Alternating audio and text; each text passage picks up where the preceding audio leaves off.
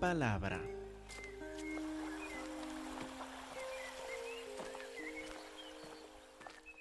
Hermanos, en Mateo 18 vimos en versículo 1 que Jesús requiere un gran cambio en nuestro pensamiento. Como vimos hace ocho días en más detalle, en Mateo 18, versículo 1 dice, en aquel tiempo los discípulos vinieron a Jesús diciendo, ¿quién es el mayor o el más importante en el reino de los cielos? Y Jesús les dio un ejemplo para que vieran que aun su pregunta está mal hecha.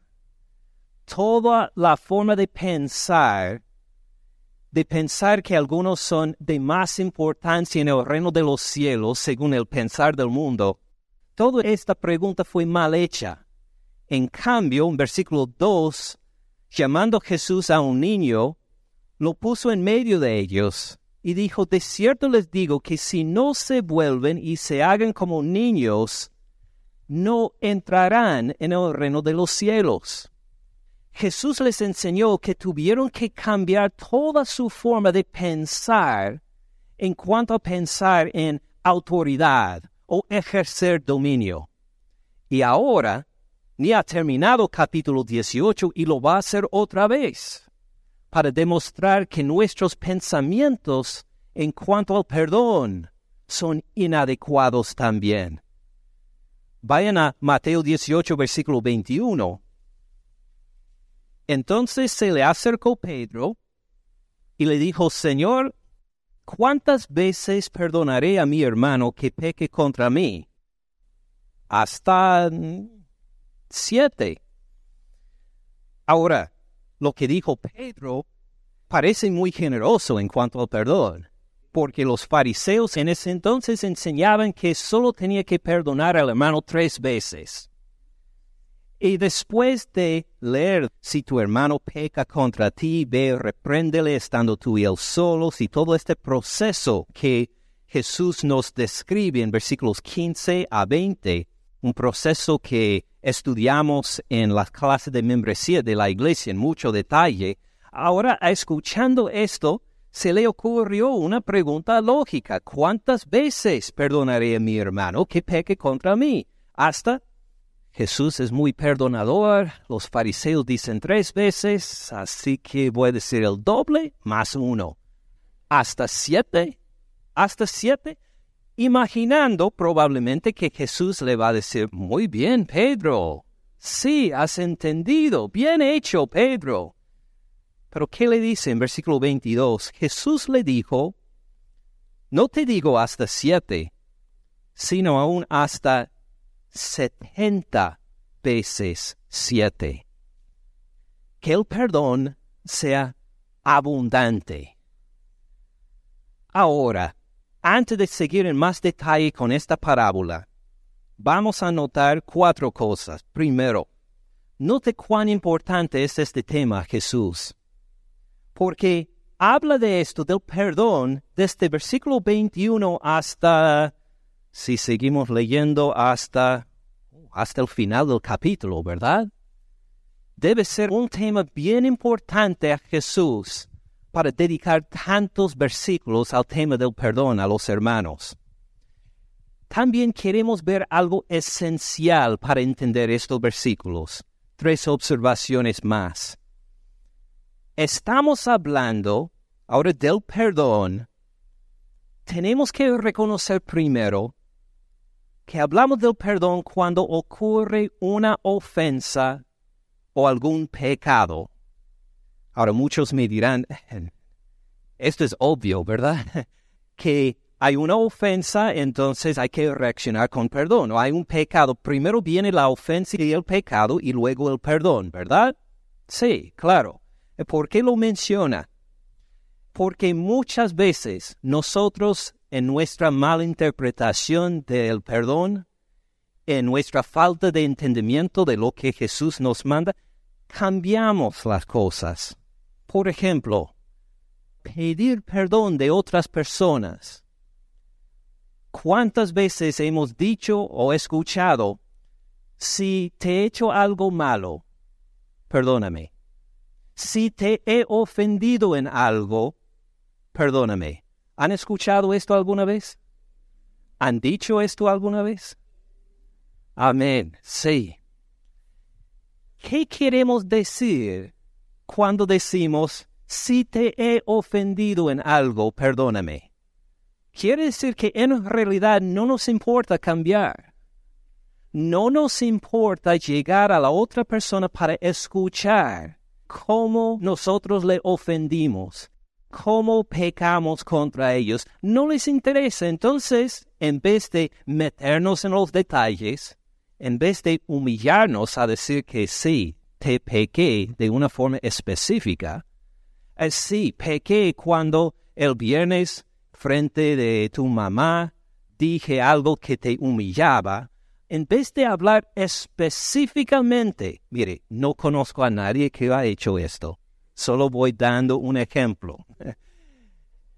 en vez de llegar específicamente a pedir perdón, no queremos humillarnos, no queremos reconocer nuestra culpa, entonces pedimos el perdón de una forma que cubre todo. Si te he hecho alguna ofensa, perdóname. Mire, este no es el perdón del Señor no es el perdón de Dios.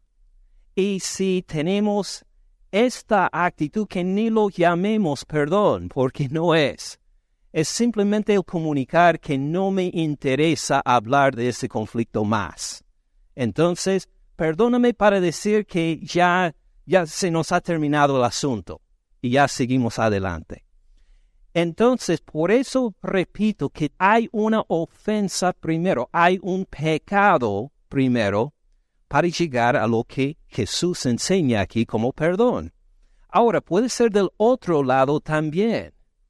Vamos a decir que un hermano llega y de veras pide perdón.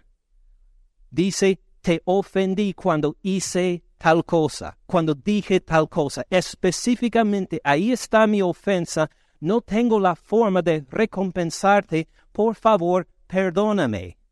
Bien hecho es pedir perdón así. Ahora, ¿qué pasa cuando la persona dice, no te preocupes, no fue nada? ¿Esto es perdonar a la otra persona? No. Al contrario, comunica lo mismo. No me interesa acercarme a ti más. No me voy a arriesgar a acercarme a ti otra vez. No fue nada. Bueno, si de veras no fue nada, ¿por qué se enojó con el otro? ¿Por qué dejó de hablarle por tanto tiempo? ¿Por qué actúa de esta forma si no fue nada? Y ahora cuando llega a pedir perdón dice no fue nada?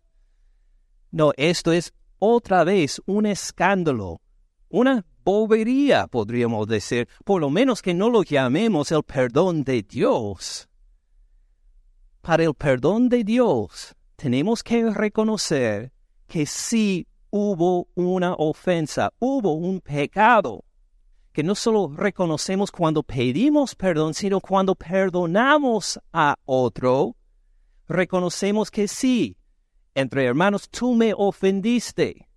Lo que tú dijiste el viernes por la noche fue escandalosa, me causó mucho dolor y tengo derecho a sentirme enojado contigo, pero te perdono te quedas libre. Por eso, cuando hablamos del perdón, tenemos que reconocer que hubo una ofensa, que hubo un pecado. Alguien viene a pedir perdón y el otro entonces le perdona de veras. ¿Me sigue? Ahora, esta es la primera observación. Una segunda Note que aquí hablamos de pecados u ofensas entre hermanos. Acuérdense del trasfondo, Mateo 18, 15, que dice Jesús, por tanto, si tu hermano peca contra ti, ve y repréndele estando tú y él solo si él te oye. ¿Has ganado a quién? A tu hermano, hablando de hermanos en la fe. También mire la pregunta de Pedro, versículo 21. Entonces se le acercó Pedro y le dijo, Señor, ¿cuántas veces perdonaré a mi hermano que peque contra mí. Estamos hablando del perdón entre hermanos en la fe. Si se trata del tema de uno que nos ha ofendido, que ha pecado contra nosotros, que no es hermano, que no conoce a Cristo Jesús.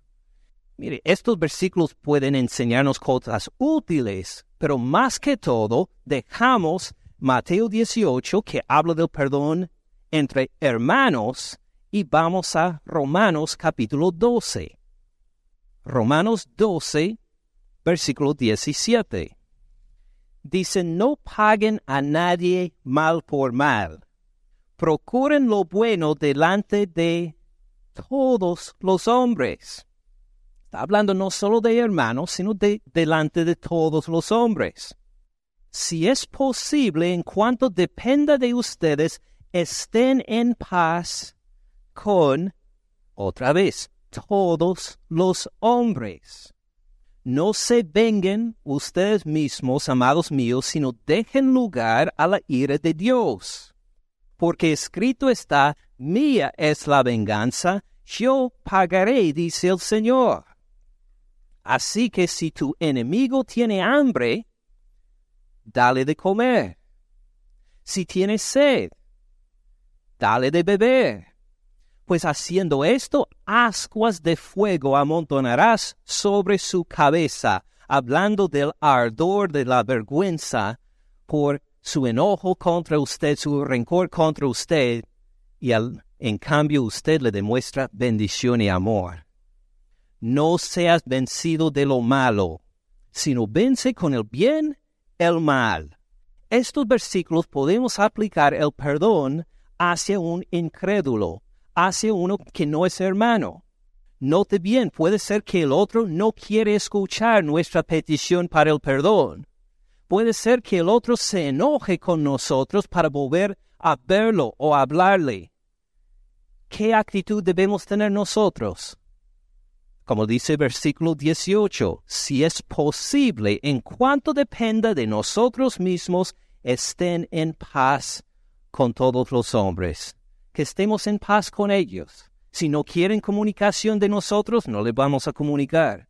Si no quieren restaurar la relación, pues no vamos a trabajar en esto. Nuestra actitud va a ser para paz y bendición. Y decimos, Señor, en cuanto a mi parte, estoy listo. Espero que la otra persona llegue a ser hermano. Espero que algún día entienda el Evangelio porque ahí voy a estar listo para perdonarle, para poder hablarle, para restaurar nuestra relación, pero como no te conoce el otro Señor, no puedo hacer nada más, sino esperar y bendecirle cuando tengo oportunidad, pero esto dejo en sus manos, Señor. Ahora, volviendo a Mateo 18, acuérdense que este perdón descrito aquí se habla del perdón entre hermanos, con otro que conoce al Señor, que ha sido recibido por el Señor, porque ha escuchado el Evangelio y cree, que tiene fe en él, que reconoce que los dos, ambos, el que hizo la ofensa y el que recibió la ofensa, son perdonados únicamente por la sangre derramada en la cruz por Cristo Jesús. Entonces, al ver estos versículos, nos vamos a acordar, primero, hubo una ofensa. No podemos decir que así ah, te he hecho algo malo. No podemos decir, ah, esto no fue nada. Reconocemos que hubo un pecado. Y segundo, hablamos aquí de la relación entre hermanos, hermanos en la fe.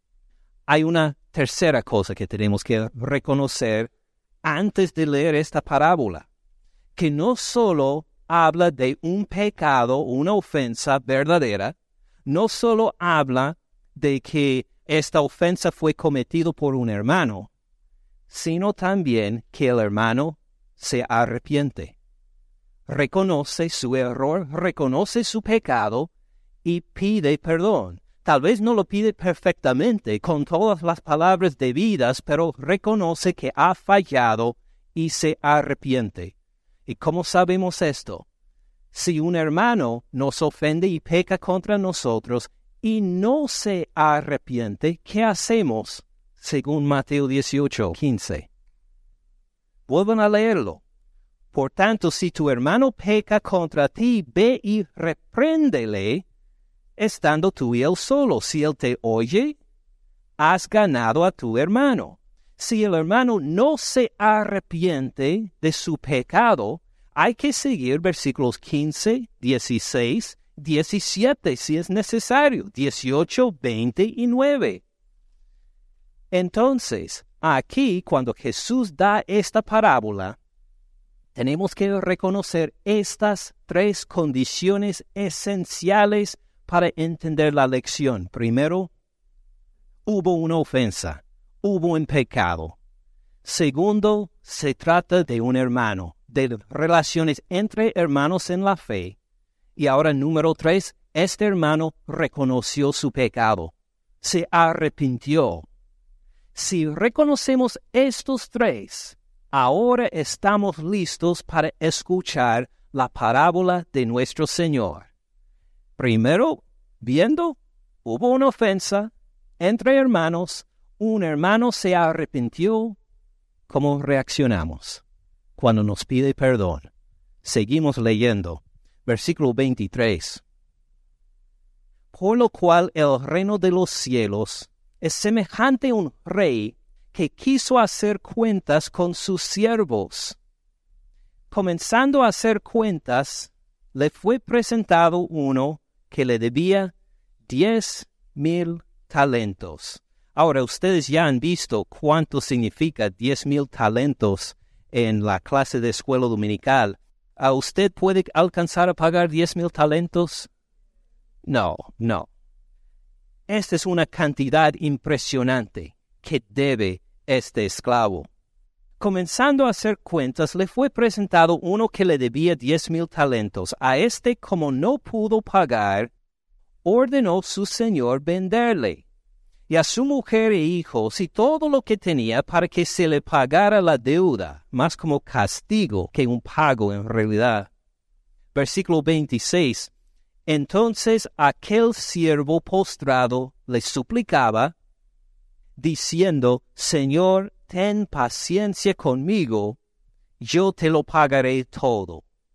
Note bien cómo es esta súplica. Ven ahí cómo se traduce el verbo le suplicaba diciendo, Señor, ten paciencia conmigo. La idea es que no solo le suplicó una vez. Su rey dijo que vendiera a este esclavo y todo lo que tiene, toda su familia para la esclavitud, y el esclavo dijo, por favor, ten paciencia conmigo, yo te lo pagaré todo. No solo una vez, sino varias veces. Y cuando llegaban los guardaespaldas del rey para llevar a este de su presencia, seguía gritando, Por favor, ten compasión. Te prometo, te voy a pagar todo. Por favor, y mientras lo podían escuchar, mientras más se alejaba, te aseguro, rey, que te voy a pagar. Solo dame más tiempo. Ahora, si el rey hubiera dicho en el próximo versículo, ¿sabes qué? Te voy a tener compasión. Te doy dos meses para pagarme el dinero. ¿Cómo reaccionaríamos? O si dijera, mire, me doy cuenta que es una cantidad grande, tal vez inalcanzable, pero te doy dos años para pagarme. ¿Sabes que te voy a dar siete años? Un plazo de siete años para volver a pagarme todo. ¿Cómo reaccionaríamos nosotros? Si la parábola fuera así, imagino que nosotros diríamos, ay, muy generoso este rey él tenía derecho a exigir que inmediatamente pagara el dinero y le dio un plazo más grande. Diríamos que este rey es muy, muy paciente con el siervo, ¿verdad? A darle siete años más para pagar, tal vez diríamos que hasta es perdonador, en el sentido que le dio otra chance. Así nosotros nos quedaríamos satisfechos si la parábola continuara así. Creo que también Pedro se quedaría satisfecho. Mire, ¿cuántas veces perdonaré a mi hermano que peque contra mí? ¿Hasta siete? Sí, dale siete años más para pagarle. Pedro probablemente habría dicho, oh, ok, está bien. Y si eventualmente le damos suficiente de tiempo, ¿qué perdonadores somos? Fíjense bien en el versículo 27 y escuche ahí la maravilla. El señor de aquel siervo, movido a misericordia, le soltó y le perdonó la deuda. Dijo, no me debes nada. ¡Qué maravilloso! ¡Qué glorioso! Podría haberle exigido que le pagara en siete años y ni hizo esto. Te quedas libre, no debes nada de tu deuda. Así es el perdón de Dios con nosotros. Mire, el pecado de este siervo abundó. Diez mil talentos, por favor. Fue más que la deuda externa de la tierra prometida en esa época, debido por un solo hombre a decir te quedas libre de todo. Note cómo, aunque el pecado de este siervo, aunque la mala administración de este siervo, aunque las mentiras o el robo de este siervo abundó, sobreabundó la gracia del rey con él. Igual nosotros en nuestros pecados. ¿Abundan nuestros pecados? En Cristo Jesús sobreabunda la gracia de Dios con nosotros. Seguimos leyendo. Versículo 28. Pero saliendo aquel siervo, halló a uno de sus consiervos que le debía cien denarios, tres meses de sueldo, que es bastante. Si yo le regalara hoy tres meses de sueldo gratis, ¿se quedaría satisfecho? Sí, cualquiera de nosotros. Es bastante dinero, pero en comparación con diez mil talentos, eh, no es nada. Saliendo aquel siervo, halló a uno de sus consiervos que le debía eh, cien denarios, tres meses de sueldo, y haciendo de él le ahogaba, diciendo, págame lo que me debes. Entonces su consiervo, postrándose a sus pies, le rogaba, diciendo, Ten paciencia conmigo, y yo te lo pagaré todo. ¿Quién había dicho esto antes, hace poco? El primer siervo, claro. ¿Qué tenemos aquí? Versículo 29, note que su consiervo, un hermano, siguen el mismo rey. ¿Hay un pecado o una ofensa? Sí, le debe cien denarios. Tres meses de sueldos. Hubo una ofensa, los dos lo reconocen, uno llega al otro para decir, me debes tal cantidad de dinero. Hay una ofensa, es un hermano, este busca el arrepentimiento, Sí, en cierto sentido dice, ten paciencia conmigo, yo te lo pagaré todo. Quiere un cambio, le promete pagar en vez de esquivar, en vez de esconderse. Y el primer siervo había dicho esto antes. Volvamos un momento al versículo 26. Aquel siervo postrado, interesante, los dos en la misma posición delante de la autoridad. Entonces aquel siervo postrado le suplicaba diciendo, Señor, ten paciencia conmigo, yo te lo pagaré todo. Versículo 27, el Señor de aquel siervo, movido a misericordia, le soltó y le perdonó la deuda. Ahora estamos otra vez en 29. Ten paciencia conmigo, yo te lo pagaré todo. ¿Qué debe decir versículo 30? Debe decir, el consiervo, movido a misericordia, le soltó y le perdonó la deuda, ¿verdad? ¿Estamos de acuerdo? Así dice la palabra de Dios, ¿no? Con un dedo ahí en Mateo 18, miren rápidamente Efesios 4. Efesios 4, 32.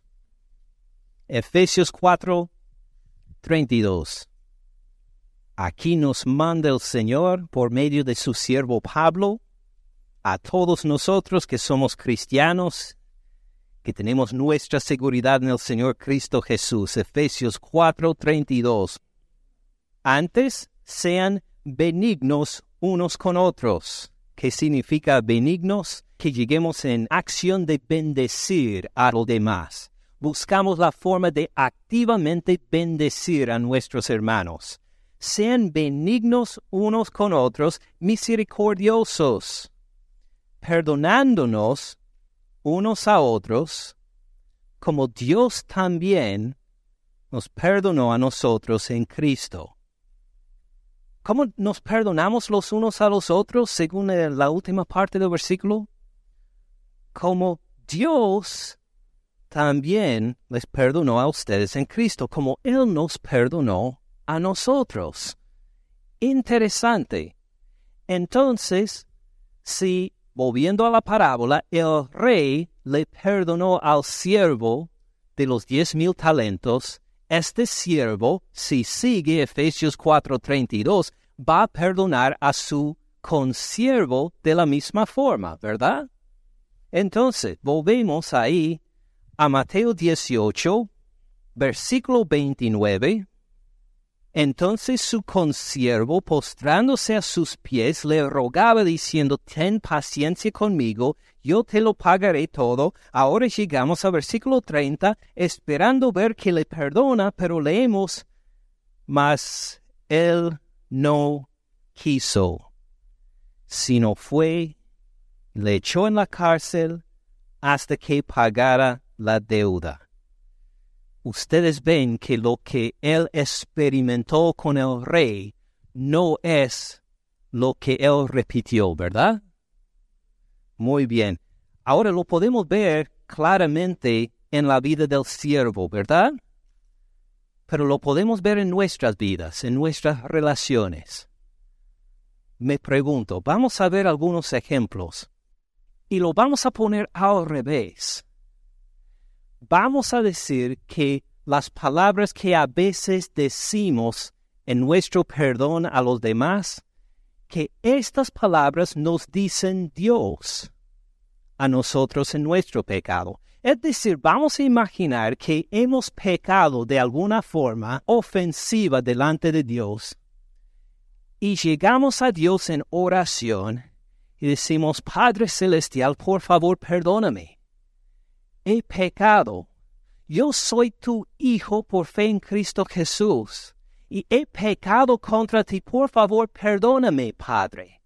Y vamos a imaginar que escuchamos la voz de Dios a nosotros, pero siguiendo lo que decimos nosotros a veces en nuestro perdón, entre comillas.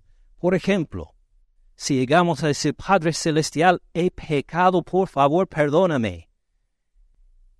Y si Dios dijera, sí, yo te perdono, pero no te voy a hablar más. ¿Esto sería el perdón de Dios? No, de ninguna forma. Esto no es el perdón de Dios. Diríamos, eh, Padre Celestial, por favor, tal vez, eh, tal vez nos faltó la comunicación o agarré línea equivocada o algo, pero te pido perdón, Señor. ¿Me perdona por Cristo Jesús, por mis pecados? Oh sí te perdono, pero no te das cuenta cuánto me heriste. Por eso no te voy a hablar por ahora. Vuelva en una semana, en un mes, a ver si ya te puedo aguantar. Esto no es perdón, ¿verdad? Esto no es el perdón de Dios. Entonces, ¿cómo lo podríamos decir a un hermano? O tratar a un hermano así. Y decirte perdono, pero a la vez cortar la comunicación. ¿Esto es el perdón de Dios? claro que no. O imagine que decimos, Padre Celestial, por favor, perdóname por mi pecado. Él dice, sí, te perdono. Ah, pero algo ha pasado en nuestra relación. Ya no te considero mi hijo o mi hija tal como antes. Tenemos, pero, ¿qué, qué, qué pero por favor, ¿No soy tu hijo en Cristo Jesús? Sí, sí, sí, eres mi hijo, pero algo ha pasado en nuestra relación, ya has pecado tanto y de esta vez no aguanto más. No, nuestra relación es diferente de aquí en adelante. ¿Esto sería el perdón de Dios? No, nos quedaríamos eh, sorprendidos. Este no es el perdón de Dios, claro, no es el perdón de Dios. ¿Nos permite perdonar al hermano entonces? Y a decir que algo ha pasado en nuestra relación, ya no me siento como antes en nuestra relación. No, no podemos decir esto. O decimos, Señor, he pecado, por favor, perdóname. Y él contesta, sí, te perdono, eh, pero necesito un tiempo aparte. Eh, necesito una separación. Ya no, no, no quiero pasar tiempo contigo. Deje de orarme un mes, dos meses. Esto nunca diría Dios. ¿Cómo podríamos decir esto a nuestro hermano a quien perdonamos entonces? O si decimos, Señor, he pecado, perdóname, y Él dice, sí, te perdono, pero no voy a la misma iglesia que tú. Si tú vas a esa iglesia, yo me voy a otra, dice Dios. Yo voy a otra iglesia. Diría, pero a donde sea que vaya en iglesia, tú te vas a apartar de mí. Dice Dios, sí, así voy a hacer, porque ya no puedo recibir tu alabanza y tu adoración porque eh, me has ofendido. ¿Así es el perdón de Dios? Tampoco. ¿Cómo podemos perdonar a un hermano y luego decirle, pero no congrego contigo en tu iglesia? Ya no te acompaño a la iglesia más. ¿Cómo podría decir eso? O si llegamos a decir, Señor, perdóname por mi pecado. Y él dice, sí, te perdono. Pero al verte, siempre voy a acordarme de lo que hiciste contra mí. ¿Así es el perdón de Dios? No. ¿Podemos decir esto entonces a nuestro hermano cuando le perdonamos? No, de ninguna forma.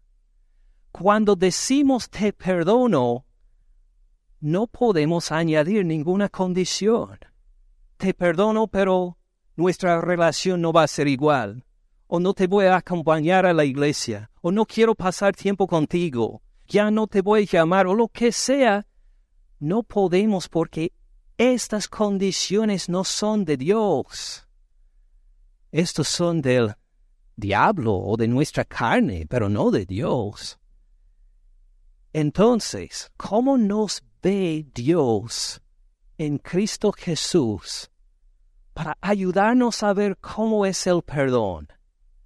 Hay un versículo que hemos estudiado hace tiempo que vamos a volver a ver ahora para decir cómo nos perdona Dios y así entonces cómo perdonamos los unos a los otros.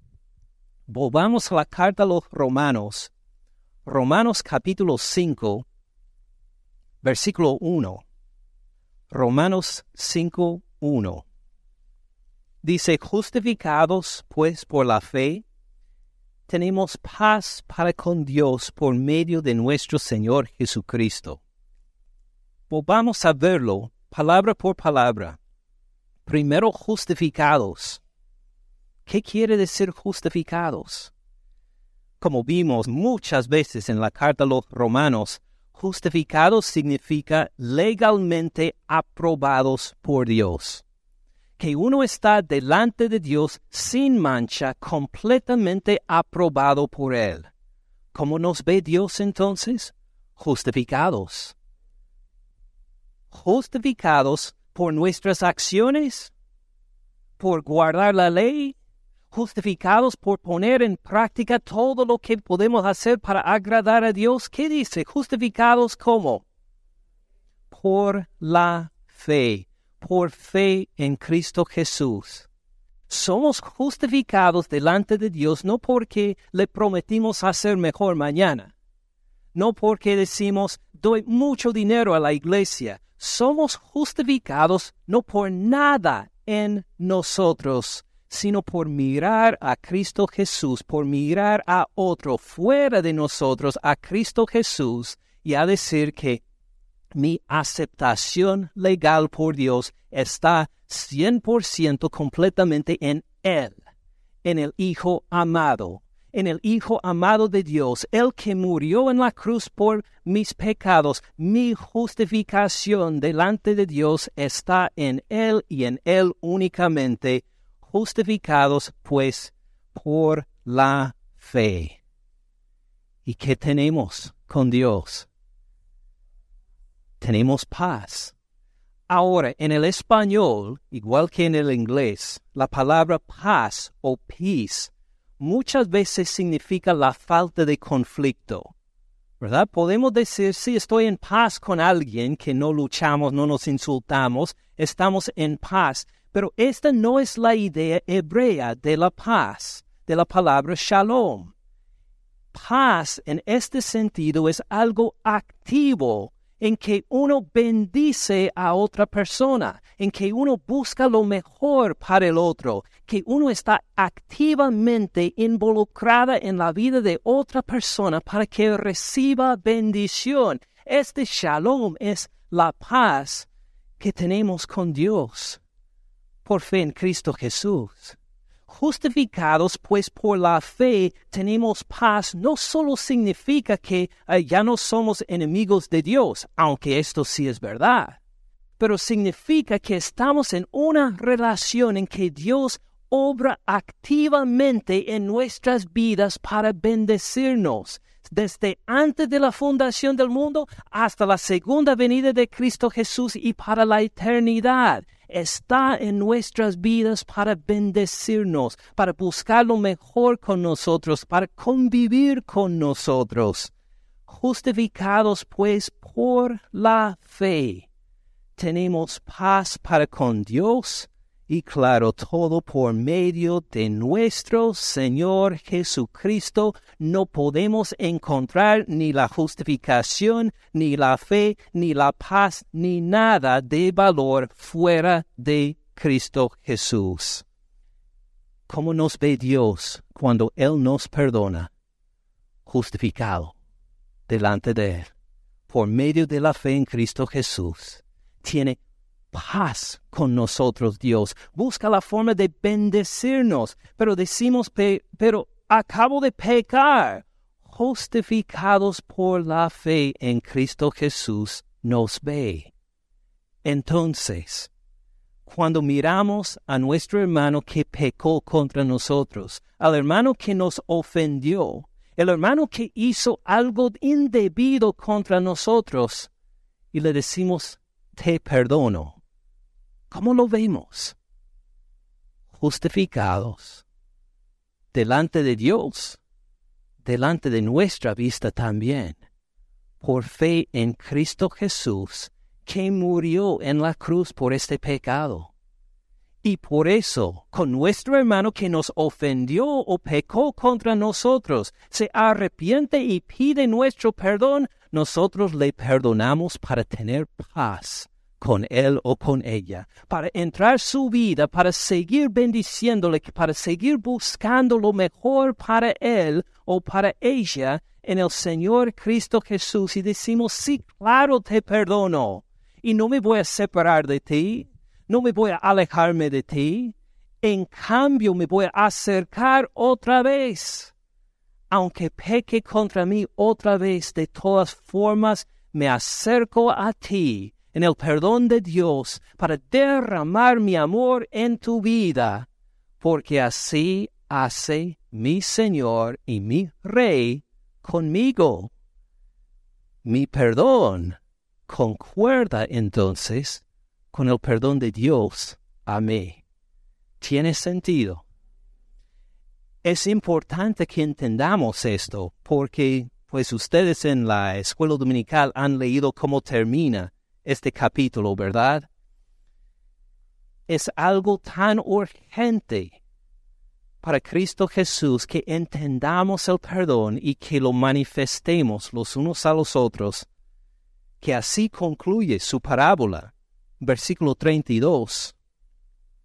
Cuando este siervo a quien perdonó no perdona a otro de igual forma, Versículo 32 dice entonces, llamándole su Señor, le dijo, siervo malvado. Ahora, cuando habló de los diez mil talentos perdidos, ¿le llamó siervo malvado ahí? No. Ahora, a saber que su perdón nunca llegó a extenderse a este consiervo, ahora le llama siervo malvado. Siervo malvado, toda aquella deuda te perdoné porque me rogaste. ¿No debías tú también tener misericordia de tu consiervo como yo tuve misericordia de ti? Entonces su señor, enojado, fíjense, antes cuando le perdonó la deuda grande, fue movido a misericordia. Ahora, ¿cómo lo ve? Enojado. Le entregó a los verdugos hasta que pagara todo lo que le debía. Los verdugos, los que torturan por profesión, que su carrera es torturar a la gente. Gente cruel, así le entrega a los verdugos hasta que pague diez mil talentos. Versículo 35, así también mi Padre Celestial hará con ustedes si no perdonan de todo corazón cada uno a su hermano sus ofensas. Bastante claro. ¿Cuál fue más ofensivo al rey? ¿El hecho de que perdió diez mil talentos o el hecho de que un siervo no perdonó a otro? peor que la mala administración y la mentira y el robo que causó la pérdida de diez mil talentos fue la falta de perdón al hermano que se arrepintió por una ofensa reconocida y que pidió perdón. Así entre nosotros también, que lleguemos a manifestar el perdón a nuestros hermanos que nos han ofendido y que se arrepienten, y llegamos a perdonarles de todo corazón, sin faltar un pecado, sin faltar a ninguno de nosotros. Oremos, hermanos. Padre Celestial, tú ves, aún ahora mismo, si hay un hermano que nos ha ofendido, si hay una hermana que ha pecado contra nosotros con quien guardamos rencor.